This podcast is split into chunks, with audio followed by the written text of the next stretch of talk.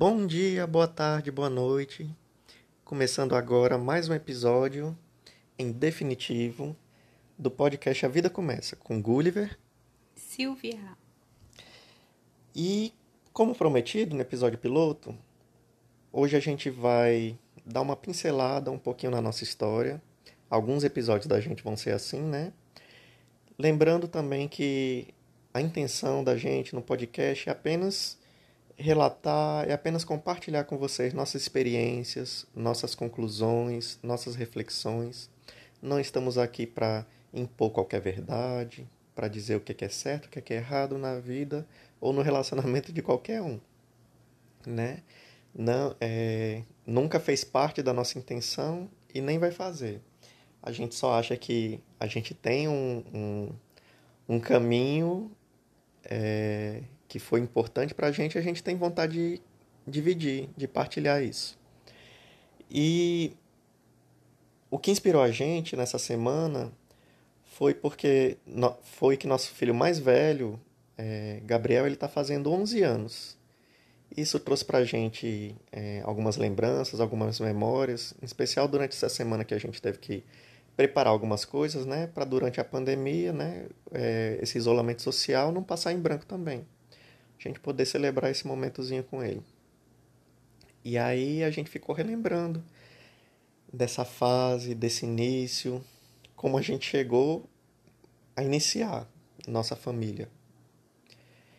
E como o, o nome do podcast, A Vida Começa, aí veio as reflexões, né? Dessa fase aí, quando depois que a gente conheceu, depois que a gente começou a ter um relacionamento, como é que a gente começou a concluir que a vida da gente estava começando? Foi quando a gente teve uma casa própria, foi quando a gente finalmente se casou, né, oficializou, foi quando Silvia engravidou, quando tivemos filhos. Ficou essa reflexão suspensa aí. E aí só lembrando que eu não vou aprofundar no, no início do relacionamento da gente. Isso daí pode ser tema de um outro episódio. Mas quando a gente se conheceu, Silvia já trabalhava. É, ela é formada em odontologia e na época ela atuava. E já eu ainda era estudante, ainda era estudante, estagiário, mas não, não me sustentava, era dependente. E aí, um belo dia, Silvia resolveu adquirir um imóvel.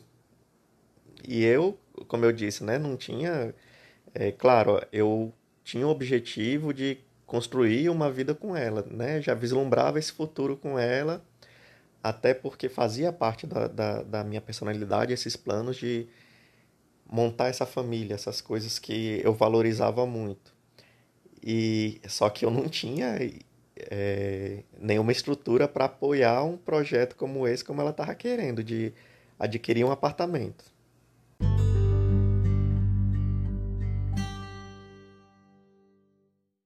Que era fazia pouco tempo que eu trabalhava, né? É, eu comecei a trabalhar logo, logo com 22 anos. E eu acho que quando foi mais ou menos com 24, foi quando eu decidi isso, de me ver esses impulsos que eu tenho. Tenho o meu ascendente em Ares, eu sou uma pessoa é, que, tem, que sigo uns impulsos do coração, assim. E eu acho interessante a gente fazer movimentos na vida quando vem esses impulsos, né? Um, e foi isso, né? Eu estava num relacionamento estável, num, emprego que não era estável, não era algo, né, que eu vislumbrava por muito tempo, mas eu, de alguma forma eu senti uma segurança, né, em mim de fazer esse movimento, de adquirir e me chamou a atenção foi o preço, era só o preço e a localização. Eu não pensei muito em outras coisas, o local e tal, se era bom, eu financei por 30 anos, se eu consegui pagar ou não.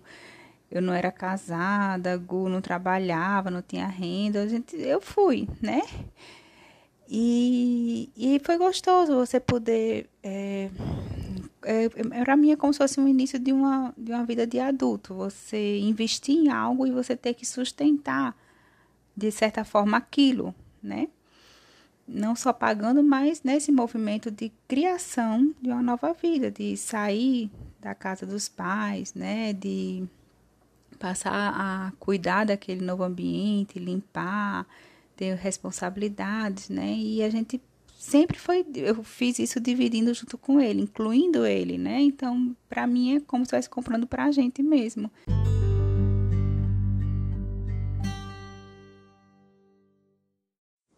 É, mas curioso é que, embora a Silvia tivesse essa certeza, essa, essa, esse impulso aí, eu tava naquele jeito ainda, que eu achava que eu ainda não tinha entrado na idade adulta. Silvia até fala que ela me conheceu um menino e eu ainda tava assim, poxa, ainda não tenho emprego, eu não, ainda não tenho. Não tô andando com as minhas próprias pernas. Na verdade, era um, um sonho meu, né? Conseguir fazer isso. E isso daí, na verdade, me deu muito medo, muita. É, muita autocobrança. Ficava pensando assim, ela. Será que ela está comprando, esperando isso de mim e eu não vou conseguir um emprego? Não sei. Mas aí a gente foi seguindo e, e montando e sonhando junto. Eu estava no, no, eu estava acompanhando esse sonho, né? Não estava fugindo disso. E um belo dia foi bem interessante isso, bem significativo também. Eu fui chamado num concurso, mas para me mudar para Brasília. E a gente, claro, comemorou assim, eu ia ter um, um emprego estável, mas ficava sempre aquele medo, né? A gente está tá começando, está se gostando, a gente vai conseguir sustentar isso com cada um em um canto do Brasil. E eu já estava já tinha recebido a carta de convocação, já estava até falando com meu irmão que mora em Brasília sobre como é que ia ser esse meu começo lá. Mas aí, é, no dia do meu aniversário de 2006, eu recebi duas notícias. Uma, eu fui chamada num emprego local, num concurso também, local, e esse eu tinha feito há bastante tempo eu tinha. É, ele ficou enrolado né, na, na justiça, judicialmente, mas demorou e eu fui chamado. No mesmo dia também eu recebi a minha aprovação na, na Ordem dos Advogados, mas é, tendo sido chamado num, num, concurso público estável, eu já não tinha vontade de advogar, que eu já não tinha antes. E aí aquele negócio, a partir desse momento é, mudou tudo assim essa minha forma de pensar. Eu passei a me considerar é, parte desse plano, podendo também dar minha contribuição. E eu, eu não falo isso num sentido machista, não, né? De, da pessoa que não queria ser sustentado pela esposa. Eu nunca tive isso. Mas é, eu acho que era um plano para ser construído em conjunto. E ela sonhava, ela cocriava, isso é muito dela, né? Mas eu sempre tive as minhas ansiedades, os meus medos, minhas dúvidas, e eu é, ficava preocupado com isso. E aí pronto, curiosamente, logo depois de, de um mês que a gente estava nesse... É, que eu tomei posse, que eu comecei, a gente já noivou e a gente já passou a utilizar o apartamento para morar, para começar a montar, botar móveis. É, já teve um morador fixo lá, que foi nosso Jabuti, Estevão. E como Silva trabalhava no interior, mas ela vinha no, no final da semana, na quinta-feira, aí a gente já passou, eu já passei a me, me mudar para esse apartamento.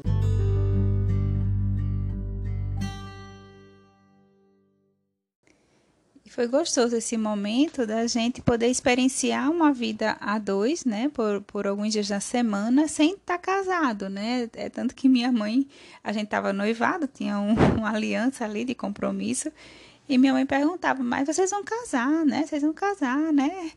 E eu: "Sim, mãe, vamos casar". Mas foi interessante que eu acho que é, muitos casais não têm essa oportunidade, né, de ter uma experiência a dois juntos antes é, morando, né, dividindo, conhecendo como é cada um, antes de, de realmente oficializar, né? Não, e hoje, antigamente, acho na época, talvez para a gente tivesse importância. Hoje a gente já está com a cabeça mais aberta, entendendo que não é um papel, não é um, uma cerimônia, não é, né? É, Para a gente hoje isso não significa muita coisa, mas na época era, era o início assim de um, de um compromisso, né? Então a gente, a gente sabia que a gente ia firmar isso de uma forma oficial no cartório, mas ter essa oportunidade de, de dividir a vida junto humano, né? Se conhecendo ali foi muito bom, já que o nosso namoro era basicamente de final de semana, né? Porque eu trabalhava no interior é, a semana toda, então a gente tinha o final de semana. Então foi muito, foi bom, né? E aí aconteceu de eu ser chamada num, num concurso, né? Em 2007, ou seja, a gente casou e logo depois eu fui chamada num concurso para Mossoró. Então aquele sonho que a gente estava planejando, dividindo, apartamento do novo que a gente investiu, ia ter uma quebra assim. Foi muito forte isso. Ah, eu teria que ir para Mossoró. E a gente tinha acabado de casar. Pois é, e só voltando um pouquinho o que Silvia disse, esse período aí é, é como se fosse realmente o nosso estágio probatório, né? Nossa, para ver realmente essa vida a dois, como é que a gente se comportava, né? Como é que a gente convivia, o que é que a gente é, fazia, nossas atividades cotidianas. Foi um período muito importante realmente, um, um test drive bacana. E o apartamento era pequeno, aconchegante. A gente tinha realmente muito orgulho disso que a gente estava montando lá. E interessante também ela ter puxado isso, que hoje em dia a gente sabe, né, que o, o que mantém a gente junto não é um papel, não é, não é um compromisso, não é um termo legal. Mas na época também a gente não, não teve uma vontade de fazer uma festa, né, de, de fazer uma cerimônia grande. Nem eu tinha isso em mim. É, eu acho que eu até falava na época, eu, eu valorizo muito o casamento marriage, né? Em inglês e não o casamento wedding, que é a cerimônia. E a gente resolveu se casar mesmo foi no cartório, numa quinta-feira, que era o dia que o cartório é, fazia isso e aí foi um, é, foi até um negócio coletivo, o juiz chegou lá, começou a juiz de paz começou a fazer brincadeira e falou que é, todo mundo ia dizer sim ao mesmo tempo, em coro. Foi um negócio assim bem é, estranho engraçado, mas que oficializou aquilo que a gente tinha.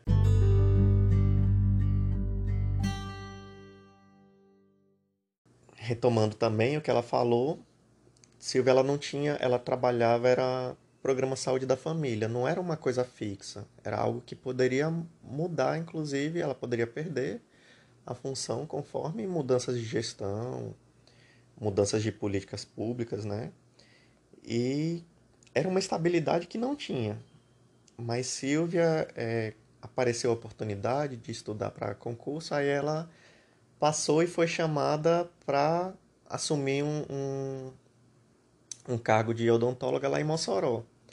E isso até gerou uma, uma crise assim da, diante da minha infantilidade na, nessa fase da relação. É, é interessante mencionar isso, porque eu estava ali trabalhando há cerca de dois anos na, na minha função numa zona de conforto, né? Num trabalho que eu gostava, que eu estava bem, que eu estava com vários amigos, não tinha é, não tinha um alto destaque, não tinha um alto salário, mas eu estava assim bem tranquilo. E Silvia chegou a hora dela, né? Agora é minha vez de ter essa estabilidade e tudo havia uma solução, porque eu podia acompanhar ela. Meu cargo é estadual, eu podia acompanhar ela. Mas aí na hora me veio aquele baque. Ah, eu vou ter que abrir mão disso, eu vou ter que abrir mão daquilo. Eu não quero. Hoje em dia a gente já tem até umas reflexões sobre isso, mas naquela época é... a gente considerou realmente isso, né? Uma infantilidade, um egoísmo meu, porque assim, eu tava vendo só uma coisa para mim e não via algo que era maior e que era uma solução para o casal. Deu até um, um atritozinho entre a gente, mas eu caí eu caí em mim isso daí até ia ia é, dar um plus no relacionamento da gente porque a gente, pela primeira vez na vida, ia estar junto sempre, todos os dias, é, poder dividir essa, essa vida a semana toda, poder ter essa rotina, esse, essa convivência, essa vida de casal realmente. Então nós fomos para Mossoró em 2008. Né? Eu fui primeiro, depois ele foi. É, a gente organizou nosso espacinho numa, numa kitnet. Era bem pequenininho, apertadinho, mas foi o local que a gente que nos acolheu ali, né? Então foi um passo importante em Mossoró da gente se ver como casal morando juntos, né? 24 horas por dia, sete dias da semana, dividindo tudo numa cidade nova, num ambiente novo, bem diferente. Eu já estava acostumado com o ritmo e o ambiente de interior, mas ele não. Então, Gu, ele teve que se adaptar mais a essa realidade interior, né? Eu já estava mais adaptada. E, e assim, longe dos pais, da família, também foi interessante para fortalecer a gente, a gente se virar sozinho, né? Mas é, construir novas amizades, né? A gente não chegou a ter muitos vínculos ali, é, porque passamos só dois anos. Mas a gente pensou que ia, pelo menos eu pensava que eu ia morrer ali. Ah, Mossoró, cheguei ali, vamos construir nossa vida ali. Até a gente já começou a comprar um apartamento e tal. Então foi o momento de a gente pensar, né? É, vislumbrar a ideia de, de ter um filho. Então, a gente realmente planejou Gabriel em Mossoró. É, e foi bem direitinho, a gente planejou, foi para o médico antes, né? Tomou o ácido fólico, né? É, a gente queria mesmo, foi muito planejado, Gabriel, e, e, eu pensava até que eu ia demorar um pouco a engravidar, porque eu, eu tomei por mais de 10 anos anticoncepcional, então eu pensei, não, deve estar tudo adormecido, não vai ser fácil, né? vamos, vai ser no tempo de Deus e tal. É, mas isso de ter um filho era muito forte em mim. Desde criança eu sempre quis ser mãe e de vários. Eu queria ter uns 10 filhos quando criança, eu pensava. Então, é, eu sonhei com Gabriel, né? especificamente Gabriel. É, a, a, gravidez dele foi muito, além de planejada, foi especial porque eu já sonhava com essa criança três anos antes de eu engravidar. Eu, a gente não era nem casado, né? Só namorava ou estava perto de ser noivo. Eu já sonhava com essa criança de vinha nos sonhos. É, é, essa relação, esse vínculo, né? Também com a amamentação era apresentada nos sonhos, né?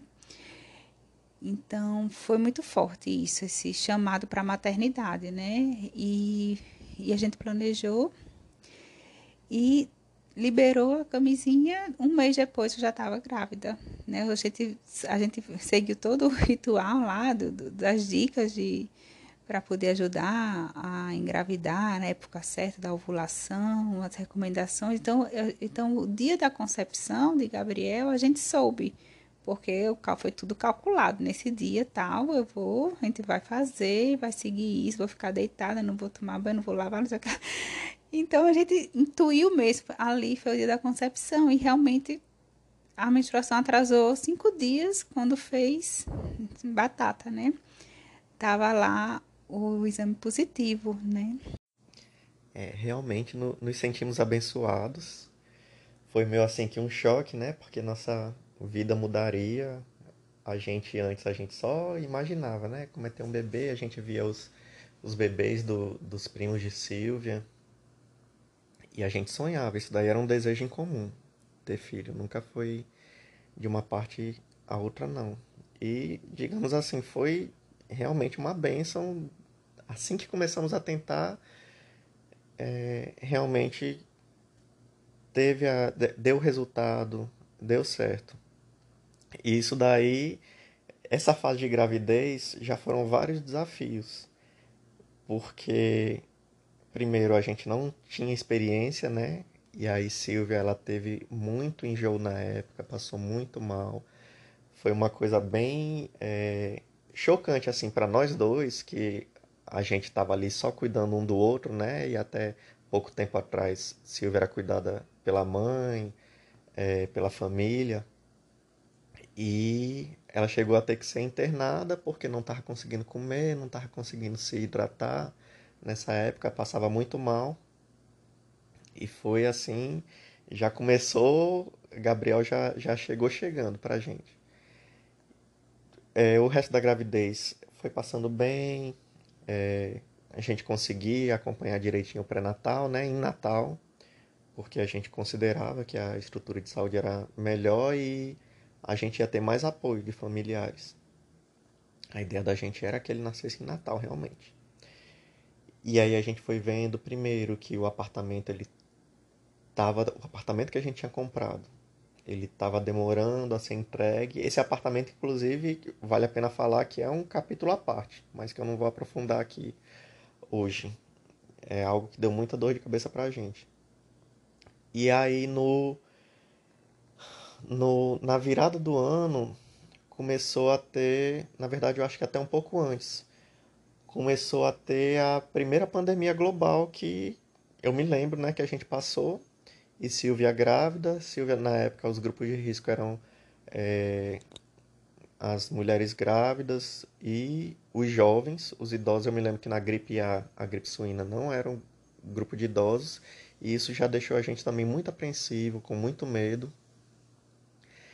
E aí, por sorte, digamos assim, uma bênção também a gente pode considerar. Como Silvia era profissional de saúde, trabalhava em unidade de saúde, ela foi dispensada de comparecer ao trabalho, logo no fim da gravidez. Acho que faltava um ou dois meses para é, para Gabriel nascer. E aí ela foi dispensada desse comparecimento pessoal. E aí o que, que aconteceu? Ela pôde é, passar esse finzinho de gravidez com os pais, né? Para ter esse apoio, para ter esse, esse amparo lá e se proteger também da dessa é, gripe A que nos colocava com medo. E aí eu passei esse finzinho em Mossoró. Faltou falar outra coisa também. Como nós não éramos satisfeitos em Mossoró, por vários motivos, a distância da família, é, algumas dificuldades que a gente tinha e a própria cidade que para gente é, a gente prefere Natal, pelo que Natal tem, pela nossa vivência, nossa experiência aqui, a gente preferia Natal. Silvia ela se empenhou muito em fazer concurso público para Natal. Eu também tive uma época de concurso público, mas aí teve uma, uma hora que pesou tanto para mim assim que eu deixei para lá. Mas aí ela fez os concursos dela e Silvia ela tem uma coisa que é, é impressionante. Ela pega, ela se dedica, ela cocria e ela falava para mim: a gente vai voltar para Natal, pode ter certeza, a gente vai voltar para Natal. E foi mais de um concurso. Teve num que ela não passou, isso deixou ela muito triste. Agora, olha que engraçado. Ela não passou porque ia ser para Mossoró, para ela acumular os cargos de saúde que é possível. Mas aí, no que foi para ser chamado para Natal, na universidade, ela estava com pouca esperança de ser chamado, porque não passou dentro das vagas oferecidas, mas aí faltando pouco tempo para Gabriel nascer, ela recebeu a convocação. Ela acompanhava o diário oficial e recebeu a convocação. Eu lembro que eu estava no horário de expediente, Silvia em Natal, em Mossoró, e eu recebi uma ligação com Silvia chorando. E eu na hora eu pensei, meu Deus, e agora? Vai nascer? Teve algum problema? Vou ter que pegar o carro agora no meio do expediente e sair correndo para Natal. Mas aí ela me contou que passou nesse, nesse concurso e que a gente ia ficar em Natal. Ou seja, esse movimento que ela fez para a gente ir para Mossoró, ela conseguiu fazer de volta para a gente voltar para nossa cidade original, para a gente ter aquela vida que a gente sempre quis na época, mas agora perto dos nossos, perto dos nossos amigos, perto de toda aquela estrutura que a gente tanto valorizava. É, é meio louco isso, né? Com a vida dá voltas, né? E, e você acreditar no momento, né? Você faz um movimento que te leva a algo e quando você chega lá, você vê, puxa, não é, não é aquilo, ainda não estou bem, né? Eu, eu posso fazer outro movimento para eu estar tá melhor, né? Que atenda melhor as nossas necessidades. E é uma busca, acho que, constante do ser humano, né? Nós temos uma insatisfação constante na vida que nos leva a gente estar tá em movimento, né? Então essa nossa ida para Mossoró teve um sentido da gente estar tá junto, né? Foi uma oportunidade a gente vamos abraçar, mas nos distanciava de outras coisas que para a gente depois a gente refletiu ser importante, né? Então vamos fazer um novo movimento, então uma certeza que busca que brota no coração, ah, vamos voltar, né? É, é algo assim meio irracional, assim, né? É, que eu tinha e de apostar fichas, né? Então foi onde eu realmente eu estudei para concurso. Teve uma que eu, como o falou, fiquei em depressão porque esse de esse de que eu que eu não cheguei a ser chamada, mas se eu tivesse colocado para Natal, eu tinha sido chamada e meu intuito de colocar para Mossoró era acumular cargos, ou seja, eu fui para o racional, né? Quando você vai para o racional, para o mental, ah, eu quero acumular cargo, eu quero mais. E aí ali eu não fui chamada. Se eu tivesse ido pelo coração, não, eu quero voltar para Nossa Hora mesmo para Natal mesmo tendo um carro só um vínculo. Eu, estaria ali, né? Então isso também me veio como aprendizado de você seguir o seu coração, não entrando para o racional, para sua mente. Né? O meu conforto estava em Natal, então por que eu insisti em, em colocar algo para Mossoró que eu teria menos chance de passar nesse do estado que eu fui, né? Só para acumular dois cargos. Então, no final, depois isso de, de, de, eu ficar quase depressiva, porque eu estudei muito e não deu certo, isso me serviu de motivação para estudar ainda mais para não, eu quero voltar para Natal, né? E foi quando teve esse concurso da, da universidade e eu disse, a vaga é minha, a vaga vai ser minha, eu vou voltar. Aí quando veio, eu não passei nas vagas e isso me, me deixou assim, meio apreensiva, com esperança, mas eu tinha pressa, né? Eu tinha pressa porque Gabriel ia nascer em condições que não estavam tão favoráveis para a gente, né? Por a gente estar tá, tá no kitnet, não ter ainda nosso canto, a gente não tinha planejado nada do quartinho dele, da casa adaptada para um bebê. Lá em Mossoró era tudo pensado em Natal. Então eu comecei a me ficar apreensiva, porque a gente deu um rolo lá no apartamento, a gente não ia receber o apartamento para montar para a, che a, chegada de Gabriel e tudo eu estava montando Natal, né? Então eu comecei a ficar, eu realmente eu comecei a ficar entregar a Deus, né? Uma confiança em Deus que aí foi uma prova que na, na minha vida do momento da minha, das minhas necessidades, eu entreguei a Deus. Eu não sei como vai ser. Gabriel vai nascer, eu não, não tem nada preparado aqui em Mossoró para receber ele. Eu estou preparando tudo Natal. E como é que vai ser? Eu é, senti assim que, que eu não não estava além do meu controle, do meu domínio, né? E eu entreguei a Deus. E foi aí quando aconteceu isso, que eu não estava esperando, já que eu não tinha passado na vaga. Ah, eu tinha uma esperança muito remota, assim, muito remota, mas que aconteceu isso de, da, da pessoa do primeiro lugar desistir, né? E eu acompanhava, eu fiquei naquela rotina de acompanhar o diário oficial todo dia e tal. E dia 4 de fevereiro de 2010, eu acompanhando o diário, né? Eu vi meu nome lá e eu não acreditei. Quando eu vi meu nome, eu não acreditei. Eu comecei a ter um, uma crise lá de choro. Eu pulava, grávida, eu pulava pela casa, chorando. E aí eu liguei para a Gu, foi como o Gu falou, né? Então nossa vida assim, um mês mudou muito. Assim, a gente teve que fazer esse movimento de eu assumir Dia 11 de fevereiro eu assumo, né? Dia 18 eu peço licença. Dia 23 Gabriel nasce do parto normal. E Gu tem que ir lá em Mossoró fazer um movimento todo para conseguir essa transferência de volta. Para a gente, né? Eu sabia que ele ia ter um mês de férias lá, dedicado, um mês de férias para poder estar dedicado a gente. E, e graças a Deus, Deus oportunizou isso para nossas vidas, né? De a gente poder, no momento que a gente mais precisava, né? é, com a chegada de Gabriel, ele conseguir essa transferência e a gente está perto da família nesse momento. Um, um, fato interessante também que vale a pena é, contar aqui é porque isso não significou só a mudança na nossa vida, mudança física e mudança com a, a maternidade e paternidade, né? Silvia, como eu falei no começo, ela era formada em odontologia, só que Silvia ela não aguentava mais atender. Silvia ela não gostava dessa parte clínica. Silvia ela gostava do quê? Dessa parte preventiva, de falar com as famílias. Mas ela, é... embora ela tenha feito uma boa faculdade, ela não se via muito nessa profissão e ela sempre me falava desse peso que ela tinha em achar que ia fazer isso a vida toda. O concurso que ela fez foi decorrente de uma especialização que ela fez, né? Que ela nunca parou de estudar, ela estava sempre em movimento de saúde pública coletiva, não é isso? E aí ela arrumou esse título e ela conseguiu fazer esse concurso. Ela passou a exatamente fez esse movimento, ela co-criou, ela disse eu vou parar de eu vou parar de trabalhar em, em atendimento, em clínica, em, em extração, em em, que ela não gostava dessa parte da odontologia. E ela co-criou, ela manifestou e ela conseguiu, ela saiu disso. Eu sempre, às vezes até brinco, que eu sou casado com uma bruxinha. Silvia, ela tem uma coisa que ela fala, eu acho que 90% das vezes. Ela fala, às vezes ela pode nem falar, né? Mas ela fala, acontece. e fico feliz por isso.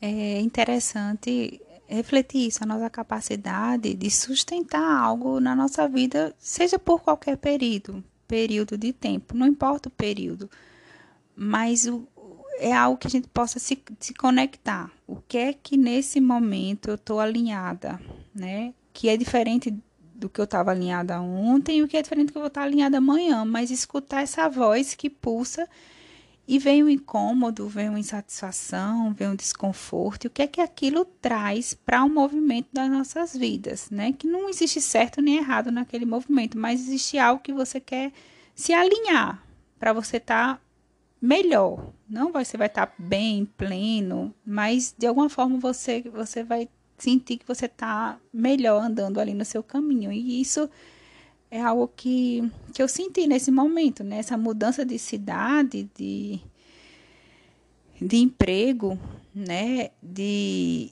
de um filho que nasce foi algo totalmente, né? Retorno de Saturno, sei lá se é o nome que eu tô falando certo, eu não sou estudante de astrologia, mas é algo que eu acredito. Eu sei que entre 28 e 30 anos, 32 anos, nós passamos por mudanças nos nossos ciclos e foi realmente um uma mudança aí muito grande que a gente viveu, porque não é só um filho que nasce, não é só uma, uma mulher que morre para nascer outra, um, um homem que morre para nascer outro, né? Porque vai nascer um pai junto, uma mãe junto.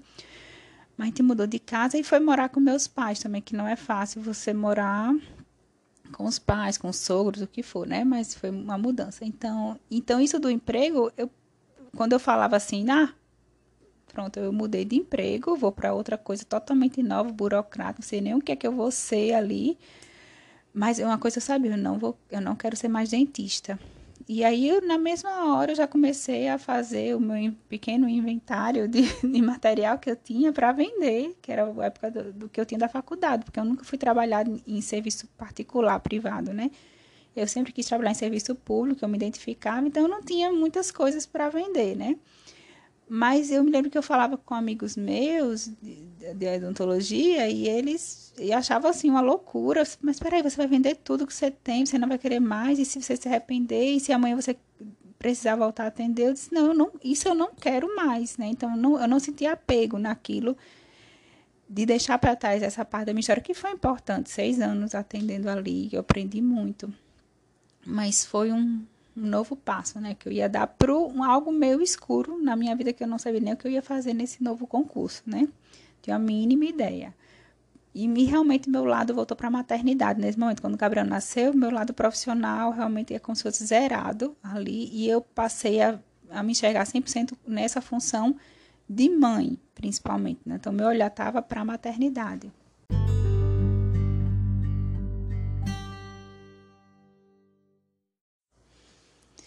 É, então, vou falar mais um, um aspecto meio da minha personalidade, né? Nesse, nisso, desse, dessa entrada do universo da maternidade. Eu falei da minha, do meu ascendente Ares, os impulsos, e aí eu vou falar da minha lua em escorpião, que eu acho que é, uma, é um traço meio da minha personalidade de mergulho profundo naquilo que eu quero experienciar, naquilo que eu acredito. Então, quando veio a maternidade para mim, veio algo muito de uma força, de uma potência muito grande no meu ser de mergulhar naquilo, né? Então é como se fosse 880, assim, eu não me via é, dividindo toda a minha energia, toda a minha potência, minha vitalidade, dividir em vários setores da minha vida ali, né? É como se eu precisasse mergulhar nessa, nesse novo que me apresentava para viver de forma intensa, né? Não que seja certo ou errado e talvez hoje eu, eu, se eu for fosse mãe por uma terceira vez eu ia fazer totalmente diferente, com certeza. Eu não precisaria me debruçar tanto quanto eu fiz, mas naquela época era o que fazia sentido para mim, era o que me preenchia. Né? Então eu eu segui aquilo, né? É, como eu falei, eu me ver zerada em termo profissional, de uma certa forma fez sentido para mim foi bom. Eu não tinha esse, essa área que eu pudesse me preocupar, me voltar, né, ter atenção para cuidar também do meu lado profissional. Aquilo para mim não não fazia sentido naquele momento. Eu não, não me via Silvia profissional X tendo que me preocupar com, alguma coisa, não. Então toda a minha, como eu falei, vitalidade potência foi para a maternidade. E já começou antes de Gabriel nascer, né? Na, eu lembro que durante a gestação, né, é, nessa vida que estava começando, a gente lia bastante, a gente estudava bastante sobre a fisiologia do parto, o, a, da gravidez. Gu, que gosta de escrever, ele criou um blog do Bebê Li, que a gente contava o desenvolvimento de Gabriel na nossa barriga de uma forma bem lúdica, bem, bem é, engraçada até. Então eu me preparei muito para o parto normal. Então foi uma escolha bem consciente, né? Eu li algo do Ministério da Saúde, alguma recomendação, e eu tenho, como eu falei de aprofundado, de mergulho, eu, eu sabia que eu queria mergulhar naquilo, eu queria aquilo, viver aquela experiência, né? Então foi algo é, bem consciente. Eu quero ter o meu parto normal. Mas da mesma forma teve coisas que que é, talvez na minha maturidade eu não tava, eu não me preparei, né, para um parto que não fosse normal. Então, eu criei muita expectativa naquilo. Eu quero viver aquilo. Se eu, e se por acaso desse alguma coisa errada, eu não, eu não, eu não tinha me preparado. Isso foi talvez o meu erro, porque eu ia, se não desse certo, eu ia ter me frustrado muito, né? Poderia, é, não sei o que poderia ter acontecido, mas é, realmente eu mergulhei nisso, de me conhecer, conhecer meu corpo, mentalizar. Então, ficava conversando com o Gabriel na minha barriga para ele, para ele fazer a parte dele. Eu sabia que 50% do trabalho é daquele bebê que vai virar, que vai fazer força para nascer, e eu também junto. E Gu apoiou, né? Então, eu tenho uma família que, a, que apoia o, o parto normal, ter Gu ali na época eu nem sabia o que é ser dolo, doula, eu não tive isso, mas Gu, de certa forma, estava ali naquele papel também, né? De companheiro apoiando aquela minha escolha, né? Do parto. E a gente sabe que no nosso sistema obstétrico, um parto normal, dentro de, dos planos de saúde, é muito difícil, né? No meu caso, no meu plano específico, 2% das mulheres parem normal, né? Pare normal, dentro de um plano. Então, é, deu tudo certo, assim, dentro da, do, da minha expectativa deu certo, eu consegui ter e realmente eu me vi muito capaz, muito empoderada, uma mulher tipo foda, assim, puxa, eu consegui, eu consegui, eu é, é uma sensação assim de você sentir o máximo, a pessoa mais poderosa do mundo, né, de ter conseguido fazer aquilo, porque você se vê como animal, você se vê como um bicho, você se vê uma potência da natureza ali selvagem e é muito massa você passar por essa experiência, né? Mesmo dentro de um hospital, né? Cheio de, de interferências de, desnecessárias, né? De, depois eu fui estudar o que foi que eu passei, na hora eu não tinha consciência do que eu estava passando, mas você sente é, você passar por esse processo do trabalho de parto ativo e conseguir ter um companheiro ali te, te apoiando, te ajudando ali a enfrentar aquilo, é muito massa, né? Por isso que eu digo que nasceu uma nova mulher mesmo, né? E aí depois do parto normal veio a, a questão da amamentação também, que foi outra escolha nossa, né? Consciente de investir na amamentação, né? E, e, e é um investimento realmente para a criança, para a família, Mas não é fácil, foi a, a coisa mais difícil. Perguntar assim, ah, o parto normal, como é que foi? Foi um desafio, foi massa eu, eu poder ter passado por essa experiência na minha vida, mas o que mais difícil na minha vida até hoje, eu vou fazer 40 anos, foi amamentar. Realmente não é fácil amamentar. É um aprendizado muito grande, porque o, o bebê está aprendendo, a mãe também está aprendendo e tem que ter uma sincronia ali nos dois. Mas também é muito lindo esse processo de você conhecer o seu filho, né, se doar. É muito depois que passa os três primeiros meses para mim, né, que foi bastante difícil. É muito prazeroso, é um prazer muito grande que você tem, né, naquele, naquele ato. Então, também foi, foi outra coisa que me veio assim de aprofundamento na maternidade, né?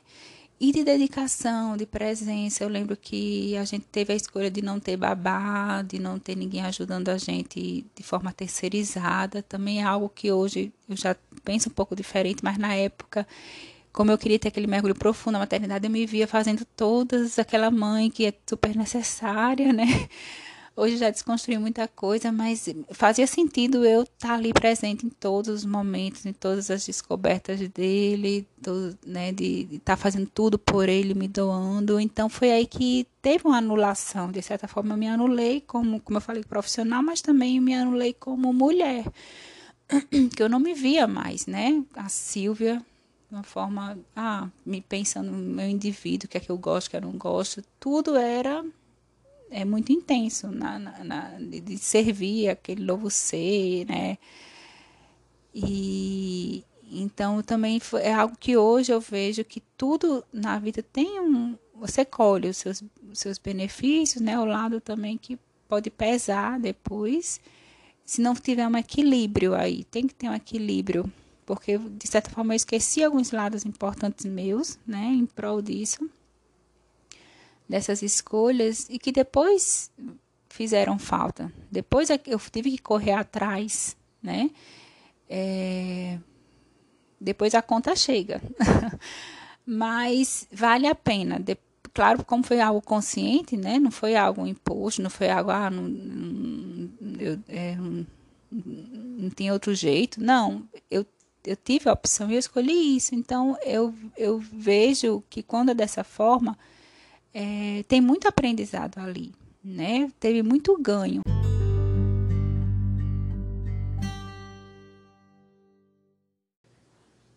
Na época, realmente também foi. É, eu não abandonei essa minha parte profissional, mas eu também me transformei como pessoa nessa questão de, da dedicação à paternidade. É, eu deixei de olhar para mim, eu deixei de ver o que eu gostava, as minhas necessidades, talvez antes até, talvez desde a gravidez já tenha feito isso. Mas o que Silvia viveu com a maternidade, eu também vivi intensamente na paternidade. Dessa forma, eu não, eu não conseguia ser é, de uma maneira em que ela tivesse que resolver tudo, ou com uma mãe, ou com uma enfermeira, ou com uma babá, e eu vivesse minha vida normal. Eu não conseguia ser dessa forma. Eu é, fazia questão de ficar com o bebê, de dar banho, de ajudar, de acordar junto, né?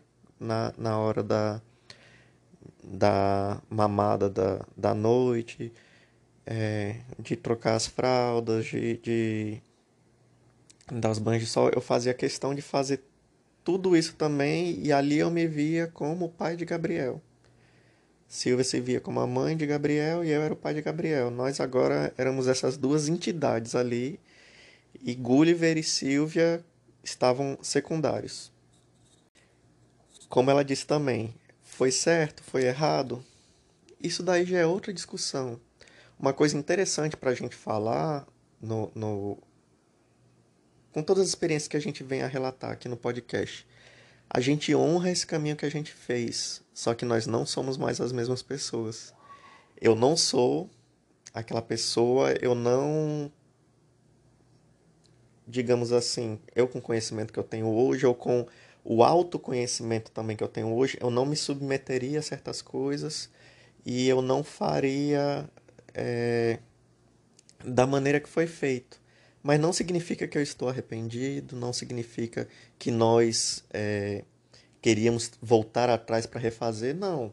o que aconteceu foi importante para a gente ser quem a gente é hoje. Inclusive para Gabriel ser quem ele é hoje.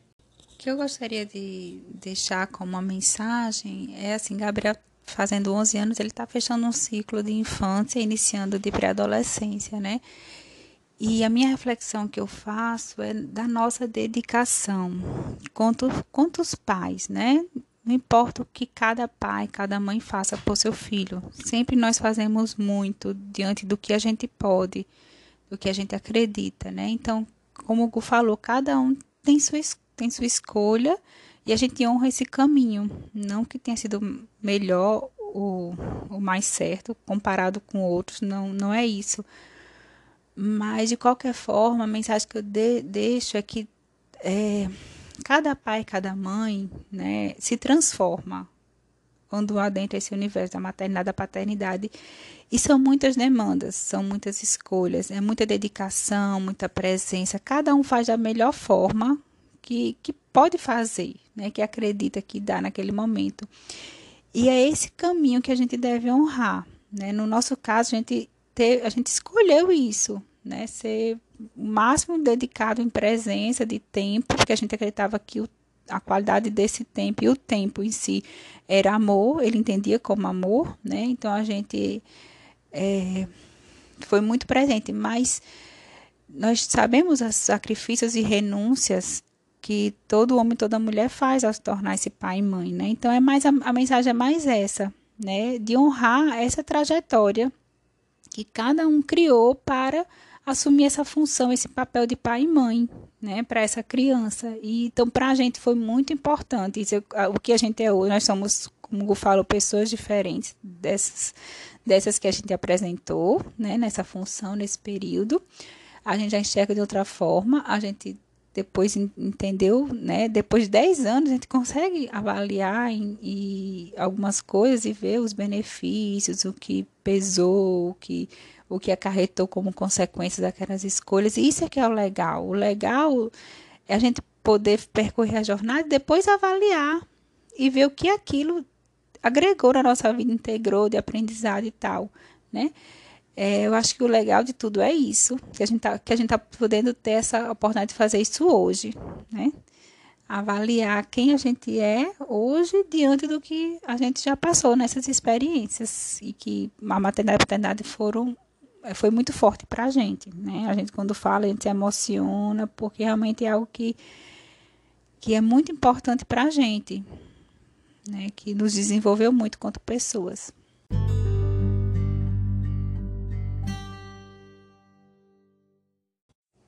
Então a gente vai ficando por aqui, né? Agradecemos quem ouviu a gente até o fim, né?